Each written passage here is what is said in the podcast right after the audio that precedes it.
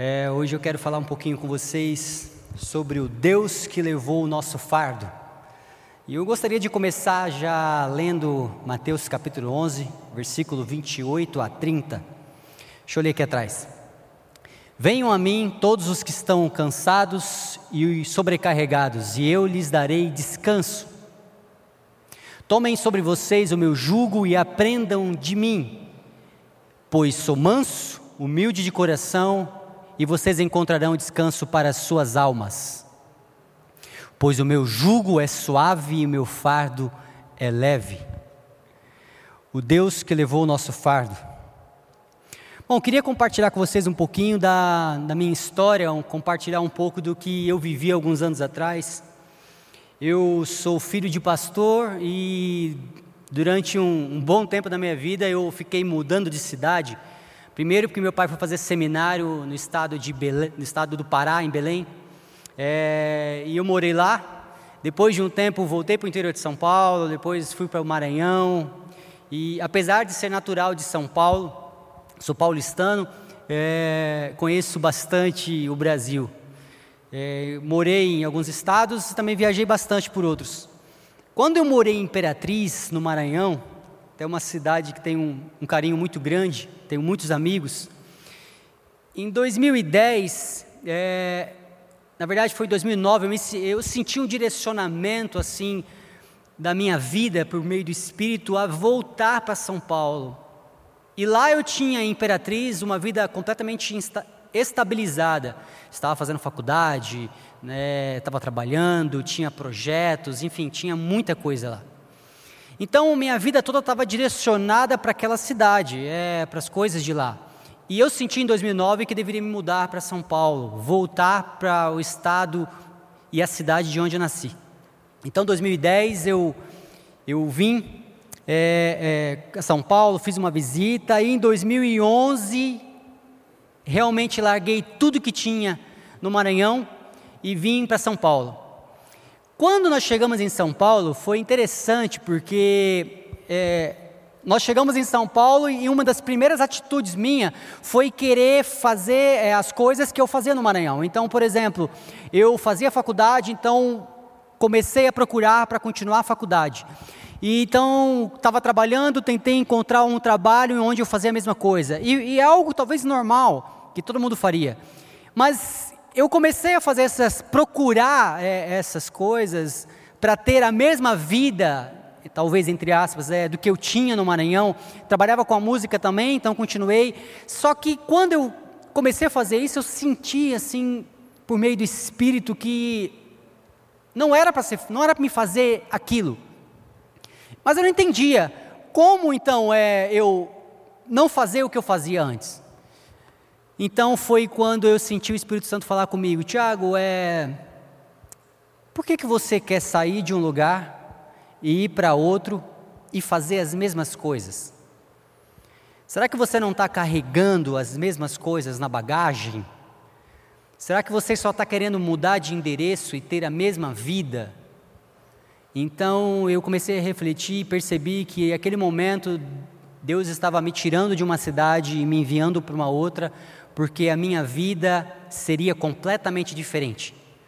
É, sabe quando você vai fazer uma caminhada, não sei quantos já fizeram aquelas caminhadas de trilhas, onde você vai para o meio do mato, seguindo uma trilha, e você leva ali para algumas coisas, por exemplo, água, é, algumas coisas para comer, uma comida rápida, né? Só para poder te deixar mais com mais energia. E, quanto maior a caminhada, menos coisa você leva. É interessante porque se você vai caminhar durante meia hora, talvez você não leve, talvez nem água, mas quando você vai para uma hora de caminhada, então você leva alguma coisa que contém água. E se você vai para duas horas de caminhada, então você leva água e talvez leva, leva alguma comida, alguma coisa para poder te dar mais energia. E se a caminhada for de um dia inteiro, então você só leva, ou seja, você tenta levar só o que vai ser realmente necessário. Se a sua. É, pensando melhor aqui, se você vai para uma caminhada de meia hora, talvez, não sei aqui em São Paulo, pessoas que vão andar meia hora, talvez leve uma mochila com várias coisas. Muitas coisas. Mas se a caminhada for longa, você diminui as coisas, você já vai diminuindo o peso, e você só leva só o que é necessário, a água ou alguma coisa para te dar energia. Você vai diminuindo o peso à medida que a caminhada é longa. Pensando nisso, é, eu entendi que no momento em que eu saí do Maranhão para vir para São Paulo, a caminhada seria longa. Então eu precisava desfazer de algumas coisas da minha bagagem. A minha experiência de vida, as coisas que eu tinha, todo o conhecimento a respeito de algumas coisas, aquilo eu precisaria deixar. E deixar as bagagens, aquilo que, que faz parte da vida da gente, ou fez parte da vida da gente, deixar isso para trás, às vezes é, é meio doloroso.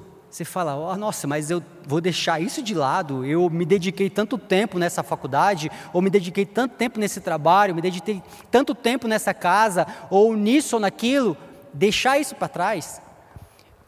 Eu, particularmente, entendi que o Espírito Santo falou, falava comigo assim: eu não tirei de você do Maranhão para você viver a mesma coisa em São Paulo.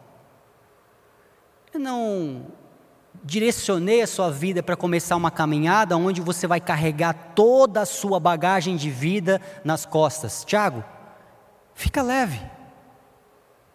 Fica leve. Vamos carregar só o que é necessário. E a minha caminhada a partir daquele momento foi para uma nova vida, uma vida completamente diferente que eu vivi.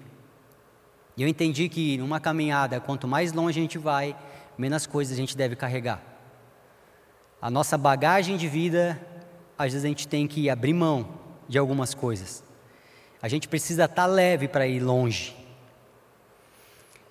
Pensando nisso, eu gosto muito de refletir sobre as pessoas, às vezes eu fico olhando assim, eu já falei isso algumas vezes aqui, e eu fico olhando às vezes no semáforo, vendo pessoas atravessando ali a faixa de pedestre, ou pessoas na calçada andando para lá e para cá, cada um na sua velocidade de vida, é, no seu tempo e todos nós, de certa forma, somos andarilhos, andando e caminhando para algum lugar. Para onde você está indo agora? Para onde a sua vida, ou você está levando a sua vida, ou a sua vida te levando? Para onde cada um de nós estamos indo? Sendo assim, nós somos andarilhos. Para onde você vai agora? Em que rumo, em que estágio dessa caminhada você está? Onde você está se levando? Toda pessoa que vai para algum lugar, ela se prepara para ir para aquele lugar. Quando você vai à igreja, quando ia, e algumas pessoas já voltaram às celebrações, estão indo para a igreja, elas se preparam para aquele lugar. Quando você vai jogar bola, você vai de outra forma. Todo mundo se prepara. Quando a gente vai caminhar em uma caminhada longa, a gente vai leve. É sempre assim. Eu queria falar um pouquinho de duas histórias, onde a gente vai tirar lições dela. A primeira história encontra-se no livro de Jonas, é a história de Jonas. Jonas, capítulo 1. Você pode ler na sua casa, fique à vontade, eu vou só contar e contextualizar essa história para a gente, tá? A história de Jonas: Jonas foi chamado pelo Senhor para ir à cidade de Nínive. Então, Jonas faz completamente o contrário. Ele vai, desceu para Jope, comprou uma passagem para Tarsis. Então, ele foi num porto e comprou uma passagem para ir para uma outra cidade, completamente diferente a que Deus tinha indicado para que ele fosse. No meio da história, você sabe, é quando Jonas ele entra no barco, paga sua passagem, entra no barco, desce para o porão e vai dormir. No meio daquela da viagem, em algum momento da viagem, melhor dizendo, começa a acontecer uma grande tempestade, o mar começa a ficar agitado, então uma tempestade gigantesca. A Bíblia fala que o barco estava ao ponto de se despedaçar. Faltava pouco para o barco completamente se destruir. Os marinheiros começaram a ficar muito preocupados. O capitão do barco pediu para cada um: Ei, fala com seu Deus aí, fala com seu Deus, fala com seu Deus, vamos ver se algum dos deuses que estão aqui nos socorrem. Ele começou a se desesperar. Então cada marinheiro começou a pedir para o seu Deus que livrassem eles daquela tempestade. Ou seja, para um capitão do barco se desesperar com uma tempestade, pelo menos a gente imagina que o capitão esteja acostumado com as tempestades no meio do mar. Mas aquela estava diferente, era aquela era diferente. Então ele começou a ficar preocupado e pediu para todo mundo, de alguma forma, pedir ajuda. E, e eles começaram a chamar cada um o seu Deus, e de repente também eles começaram a pensar: peraí, o barco está ao ponto de se despedaçar, vamos deixar o barco mais leve. Então a história conta que eles pegavam as cargas e começavam a jogar no mar pegavam as cargas e jogavam no mar, para o barco ficar mais leve e aguentar aquela tempestade. Lembra que a gente precisa, numa caminhada, ficar bem leve? Nesse caso, é a nossa embarcação, a embarcação que Jonas estava. Eles tiravam as cargas pesadas e deixavam o barco mais leve para aguentar. Bom, Jonas estava naquele porão, dormindo profundamente, o mestre do navio desceu ali, acordou ele e clamou, falou assim: Olha, por favor, clame ao seu Deus, talvez ele nos ouça. E em Jonas capítulo 1, versículo 7 a 8, diz assim: E diziam uns aos outros: Vinde e lancemos sorte para que saibamos por causa de quem nos sobreveio este mal. E lançaram sortes, e a sorte caiu sobre Jonas. Então lhe disseram: Declara-nos agora por causa de quem nos sobreveio este mal. Que ocupação é, é que ocupação é a tua? De onde vens? Qual é a tua terra? De onde é? De, de que povo tu és? Você percebe o grau das perguntas que o capitão ali fez para Jonas? Quando Jonas ele, ele pede ajuda para Jonas e ele faz as perguntas assim: que, que você o que, que você fez? O que, que é a tua ocupação? Da onde você vem? Qual é a tua terra? De que povo és tu? Os marinheiros ali, eles ficaram morrendo de medo, a história conta, porque Jonas disse que ele era servo de Deus, e do Deus que fez os céus, o mar e a terra, e no versículo 11 eles perguntam: é, o que que ele fez, o que que eles poderiam fazer para que o mar se aquietasse. Eu fico imaginando a preocupação deles. Espera aí, se, se é por causa de Jonas, o que, que a gente faz? A gente joga ele no mar ou a gente passa a tratá-lo bem para que as coisas voltem ao normal? E no versículo 12 é engraçado que Jonas responde: Tomai-me, lançai-me ao mar, e o mar se aquietará. Porque eu sei que por minha causa vos sobreveio esta grande tempestade. Aqui é, é interessante, eu gosto. No dia que eu comecei a refletir sobre essa história, eu tirei algumas perguntas, eu gosto de fazer perguntas. E a primeira foi: por que a tempestade? E eu fiquei pensando, refletindo sobre essa história, por que, que veio aquela tempestade. Por que, que a tempestade, sei lá, de alguma forma, em algum momento, aquilo não poderia vir sobre Jonas, mas veio em uma embarcação onde Jonas estava e havia outras pessoas que, entre aspas, não tinham nada a ver com aquilo. E eu fiquei pensando, refletindo sobre isso, e eu queria que você pensasse comigo, refletisse aí. Por que, que veio a tempestade?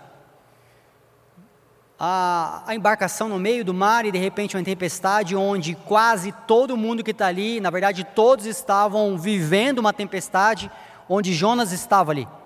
Então eu fiquei pensando e eu cheguei a refletir e a concluir que talvez aquela tempestade fosse um apontamento, ou melhor dizendo, talvez fosse direcionada ao capitão do barco. Aí você me perguntar, como o capitão do barco? Bom, o responsável por aquela embarcação era o capitão. Ele deixou entrar no seu barco pessoas que ele não sabia nem de onde veio, o que estava acontecendo, o que aquelas pessoas faziam. Então, aquela tempestade, o capitão do barco estava vivendo, porque no barco dele poderia entrar qualquer pessoa, desde que pagasse o ingresso da entrada, o bilhete de entrada. E eu fiquei pensando que na vida da gente, a nossa vida é como se fosse uma embarcação. E quantas pessoas entram na nossa vida simplesmente pagando uma entrada? Quantas pessoas é, entram e a gente não sabe, como a pergunta que ele fez: qual é a tua ocupação? De onde vens? Qual é a tua terra e de que povo tu és? Quantas pessoas é, entram e passam pelos nossos trabalhos, pela nossa casa, pelos nossos sentimentos, emoções, o nosso coração, e a gente nem pergunta de onde vens, qual é a tua ocupação. E de repente a gente se vê numa tempestade gigantesca e a gente nem sabe por que está vivendo aquela tempestade. É, e de repente a gente olha para um lado, olha para o outro fala: Nossa, que tempestade é essa?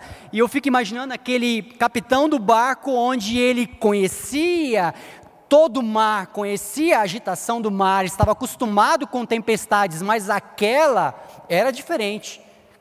Aquela ele não estava acostumado com aquela. Aquela estava muito diferente, aquela estava ao ponto de se despedaçar o barco. Ou seja, a minha vida está ao ponto de se despedaçar. E por quê? Só que aí ele falou, gente, na hora que ele refletiu, ele falou: existem pessoas no meu barco, e peraí, gente, de onde você veio? O que, que você faz? Qual é teu povo? Por favor, me diz alguma coisa, deixa eu tentar identificar o porquê essa tempestade, porque ela está diferente. O que é interessante é que a nossa vida é como este barco e nós somos o capitão dessa embarcação chamada vida.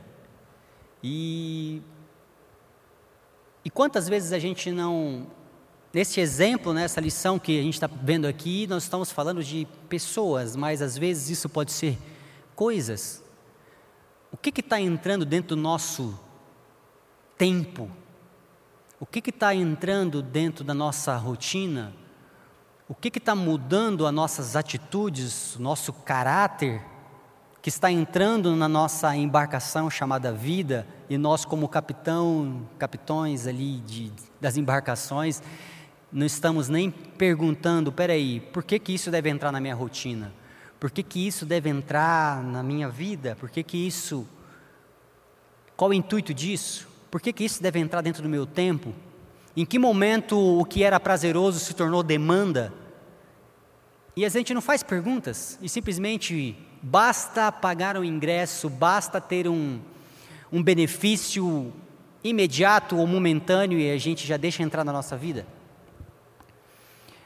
Eu, eu sei que aqui daqui várias, a gente pode tirar várias reflexões, mas eu gostaria de ir para uma outra história para a gente ver algo oposto. Depois a gente faz uma análise das duas.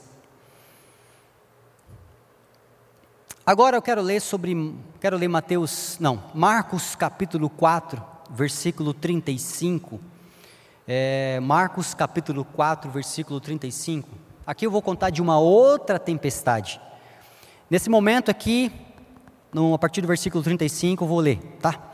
Naquele dia, sendo já tarde, disse-lhe Jesus: Passemos para outra margem.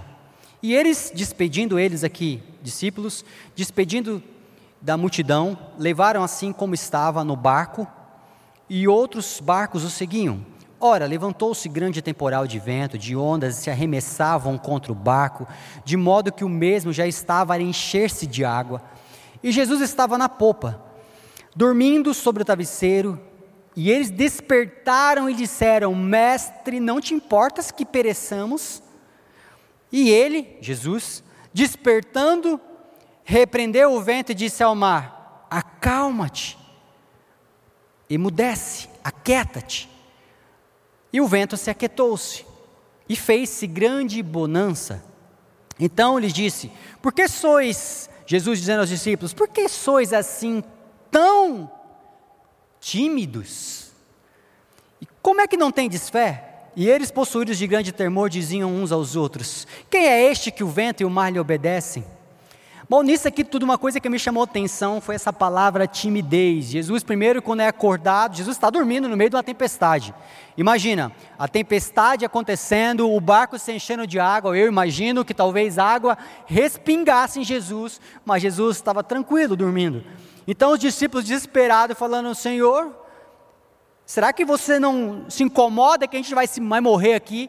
Então Jesus, quando ele levanta, ele já olha para o mar e fala assim: Mar, aquieta-te, calma. E depois olha para os discípulos e fala assim: por que, que vocês são tão tímidos?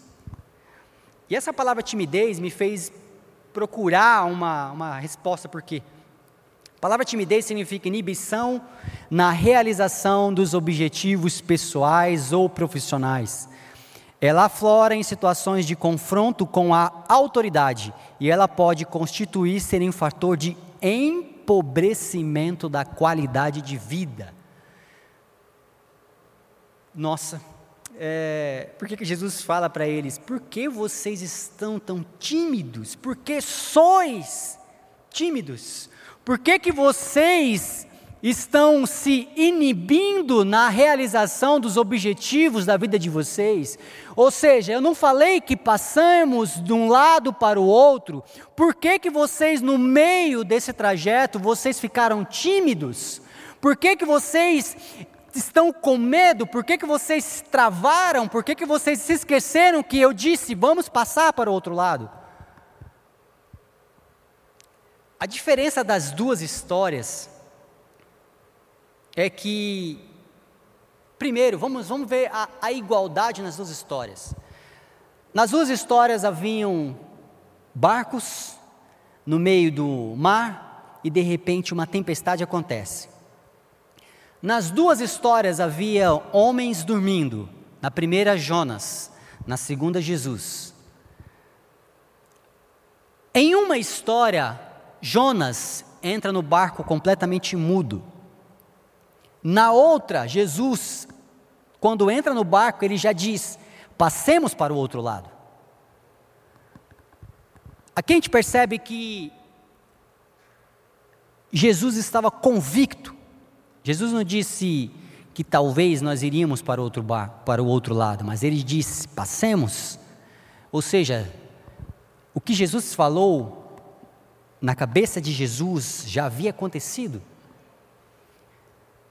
Em uma, um, quem dormia, no caso Jonas, andava para longe do caminho que deveria ir. Deus tinha falado para ele ir para um lugar e ele estava indo para outro. Ou seja, à medida que ele avançava, ele estava se distanciando do objetivo que deveria ir.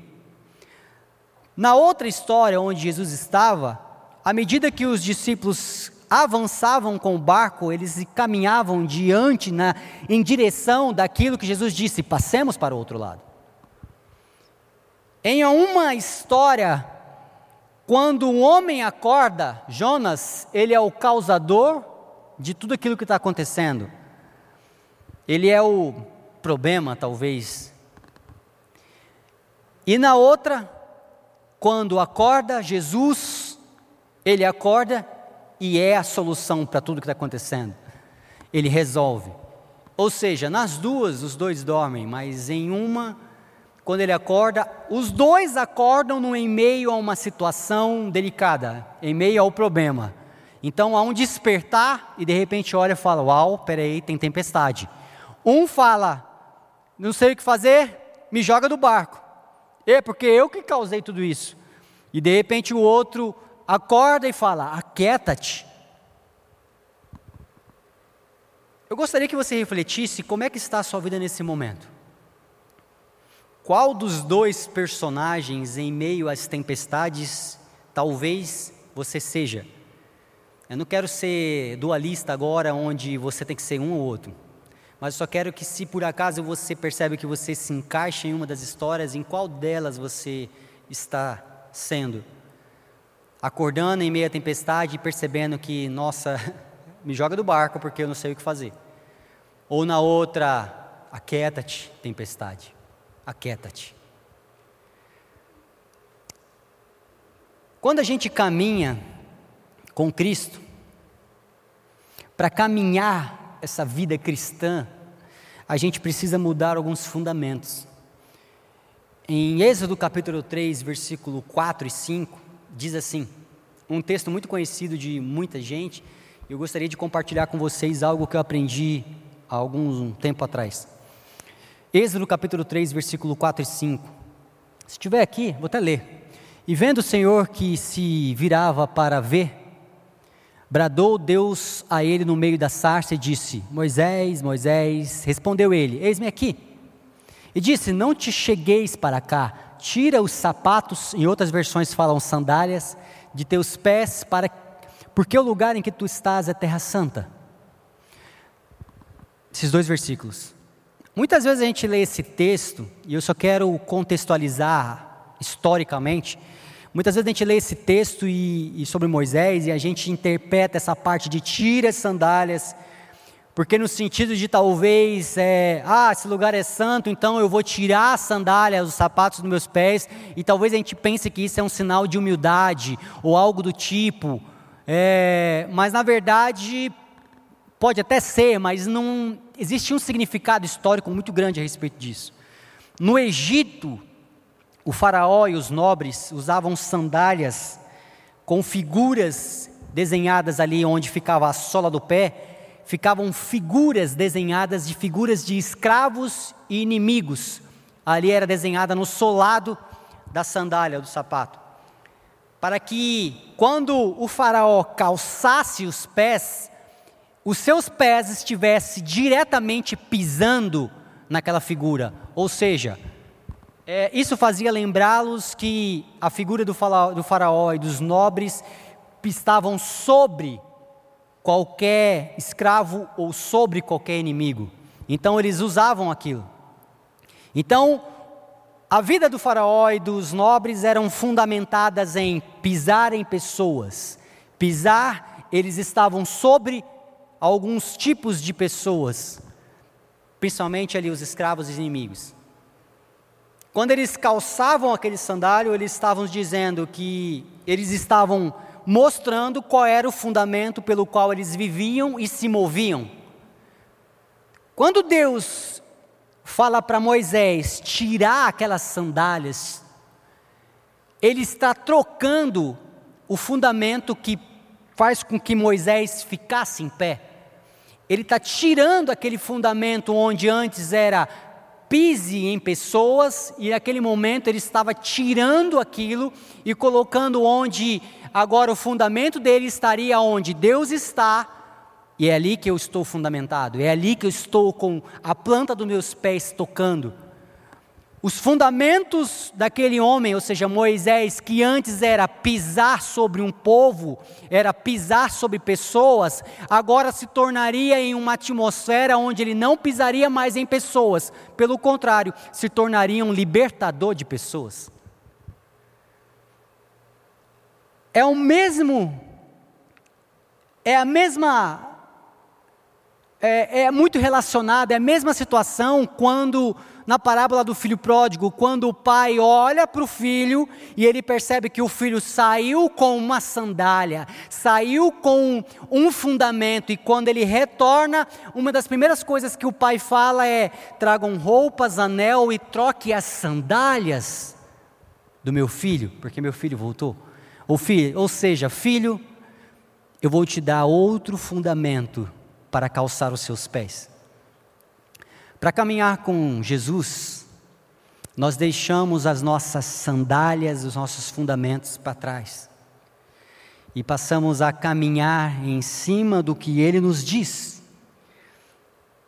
Por isso que Salmos 119, 105 diz: A tua palavra é lâmpada que ilumina os meus passos e a luz que clareia o meu caminho.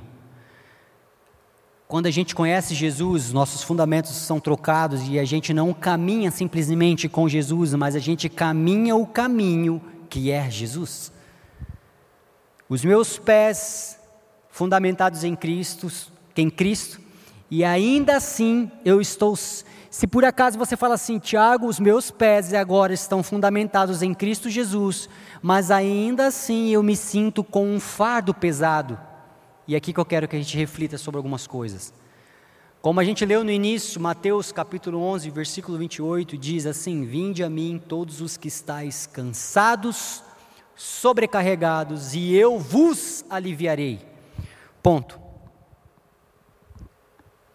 Não sei se você já encontrou alguém que, que falou assim, que, que conhece a Jesus, e fala assim: Nossa, minha vida está tá tão pesada, estou tão cansado, tem tanta coisa acontecendo, eu não estou conseguindo discernir as coisas. É quando a gente pensa assim, não sei se você já encontrou uma pessoa vivendo essa situação, mas você percebe que você já reparou, por exemplo, que uma pessoa é, a gente, eu, lembro uma vez que, que o Vitor até falou isso, e é, é uma ilustração incrível. É, se a gente colocasse, por exemplo, o Neymar que joga futebol e joga muito, para colocá-lo de repente para jogar, sei lá, talvez basquete, talvez ele até goste de basquete, mas sabe o Neymar que nasceu para jogar futebol, jogando basquete, talvez um dia acordar no mesmo horário para treinar basquete ao invés de futebol, talvez se tornaria algo que sobrecarregaria ele se tornaria algo pesado. Por quê? Porque parece que ele não nasceu para jogar basquete, ele nasceu para jogar futebol. Quando a gente está fazendo o que a gente nasceu para fazer, fica leve. Fica muito leve. É como se colocássemos.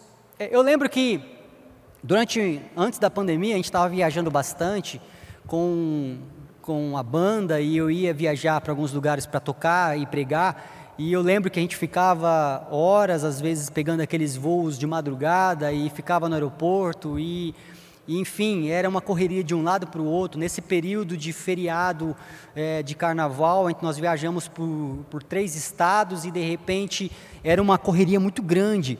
E para mim aquilo nunca foi um peso, porque quando eu ia para esses lugares eu ficava assim, uau, eu me sentia como se eu tivesse nascido para fazer isso.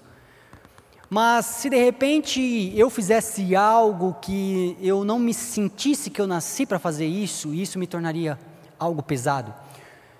Uma outra coisa que faz a gente pensar em, em, o que, que torna a gente cansado e sobrecarregado é quando a gente tenta fazer alguma coisa com o nosso próprio esforço.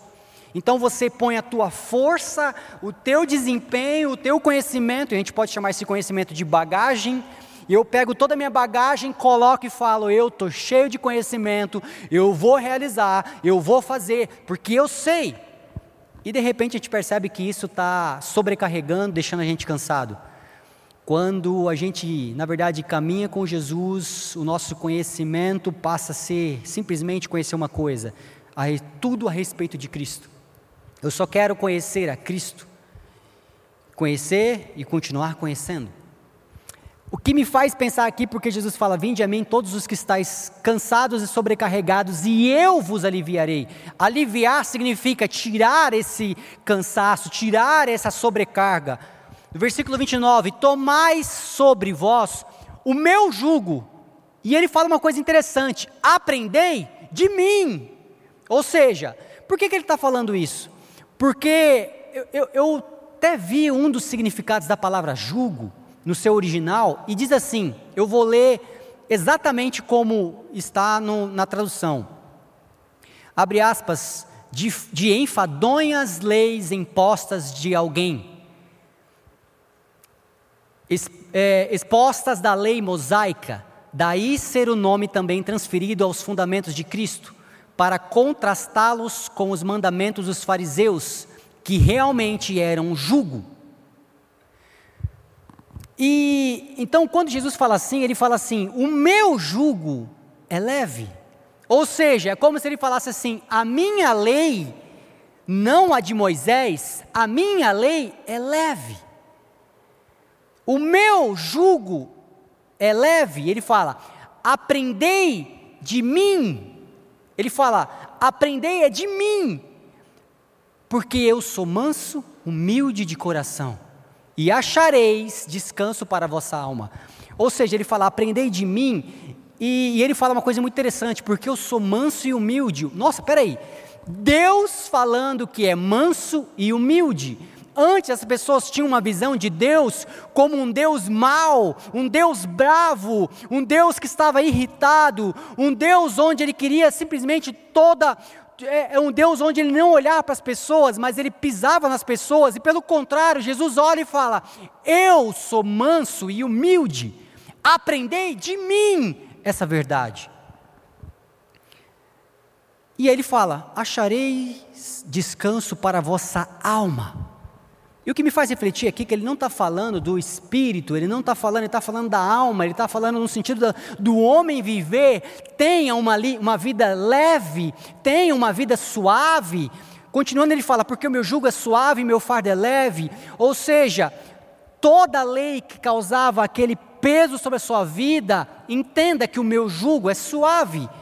E o fardo significa dos deveres que Cristo impôs aos, às pessoas ali, sabe? Ele está falando assim de, de que Jesus usava a palavra carga a fim de constratar com os preceitos que os fariseus tinham, que era uma, era de certa forma uma observância dos quais eram muito opressiva. Eles oprimiam, então, na verdade, a lei que era opressora, a lei que estava trazendo uma carga, Jesus falava assim: gente, calma, aprendam de mim. Eu sou manso, sou humilde, o meu jugo é suave, meu fardo é leve. Então ele fala assim: troque comigo. Me entregue o seu fardo que está pesado e toma o meu. O Deus que levou o nosso fardo. O Deus que tirou todo o peso, toda a sobrecarga das minhas costas e colocou nas dele cumpriu a lei, foi condenado no meu lugar e no seu, para que a minha alma, a minha vida pudesse ter descanso. Então eu quero que vocês reflitam que, encaminhando já para o final, sobre as tempestades, não pode haver tempestade onde ainda assim a gente não passe por ela de uma maneira onde o, o jugo é suave e o fardo é leve. Eu sei que tem situações é, onde há tempestades e eu não nego isso. Jesus viveu tempestades. A grande diferença foi a postura, a maneira como ele caminhou sobre elas. Onde Jesus estava, no momento em que ele viu a tempestade, a alma de Jesus estava em descanso, ao ponto do seu corpo refletir ali, mostrando o quanto a alma de Jesus estava descansando, ao ponto do seu corpo estar dormindo. E o que é interessante é que quando Jesus acorda em meio à tempestade, ou seja, estava acontecendo uma tempestade, Jesus olha e fala: Quieta-te, calma, calma. Por isso que a gente vê, lembra do versículo, que que te vá bem todas as coisas, assim como está a sua alma. Que te vá bem o seu corpo, em todas as áreas da sua vida, assim como está a sua alma. Se a nossa alma encontrou esse lugar de descanso, pode acontecer todas as tempestades. Esses dias aconteceu uma situação particularmente comigo onde era uma tempestade e me perguntaram: o que, que você está sentindo? Eu falei: olha, eu não consigo explicar. Eu sinto paz. Não, mas, mas tá, mas o que, que você vai fazer agora? Eu não tenho nem respostas. Eu não sei o que eu vou fazer. Eu só sei que eu sinto paz. Tá, mas eu não estou entendendo. É, nem eu. Por isso que nós falamos que é uma paz que excede todo entendimento. Eu deveria estar talvez preocupado, deveria estar aflito, mas não estou. Eu só sinto que eu estou vivendo um jugo suave e um fardo leve. E pode acontecer a tempestade, não muda. Eu continuo com a alma descansando. Se aconteceu, eu sei que aquela voz que disse: Aquieta-te. Ela não. Essa voz é a mesma voz que diz para mim: Tá tudo bem, Tiago. Tá tudo bem. Sabe o que é interessante é que quando as tempestades acontecem, às vezes a gente, essas tempestades são fogem do nosso controle, né? Nossa nosso plano de ação. A gente não previa isso. É, mas a gente pode e tem, tem o, o, a, vamos dizer assim, a, o controle, a autonomia de decidir o que fazer a partir desse momento. E a gente pode olhar e falar assim: ah, como os discípulos, Senhor, não te importas que eu morra. Mas se a gente diz isso, eu lembro que Jesus falou aos discípulos: não sejais tímidos, não empobreça a sua qualidade de vida. E aí me faz pensar que talvez a gente, quando vê uma tempestade, a gente só lembre que na embarcação, na nossa embarcação chamada vida, Jesus está descansando na polpa. E aí eu olho para ele e lembro que ele disse que antes ele tinha falado para mim, Tiago, passemos para o outro lado. Então eu lembro que quando aconteceu, é, quando acontece alguma tempestade na minha vida, eu só lembro que com Jesus está tudo bem. Eu sei que tem tempestades que vão respingar águas na gente, a gente vai acabar se molhando e o nosso corpo vai sentir a tempestade. E talvez a tempestade, não sei de que forma que acontece na sua vida, e de repente isso pode afetar o seu corpo de alguma forma. Mas não deixa isso tirar o descanso que está a sua alma. É, eu não consigo te dar fórmulas nem passos onde você de repente seguiria isso e você. Como, como eu saio disso, Tiago? Então tem 10 passos para você sair disso. Não, não, sei lá, não, não penso que talvez exista isso. Eu só sei que as palavras de Jesus para os discípulos são as mesmas para nós, como os discípulos dele. Não sejais tímidos. E eu só creio que quando você vive a vida de Cristo, você não passa mais a caminho, mais a caminhar simplesmente ou apenas ali com Jesus, mas você passa a ser o caminho com Ele onde as pessoas vão olhar ali para a sua vida e falar assim: Olha, eu olhando a sua vida, eu enxergo um caminho. Que caminho é esse? Eu olho para a sua vida, eu enxergo vida.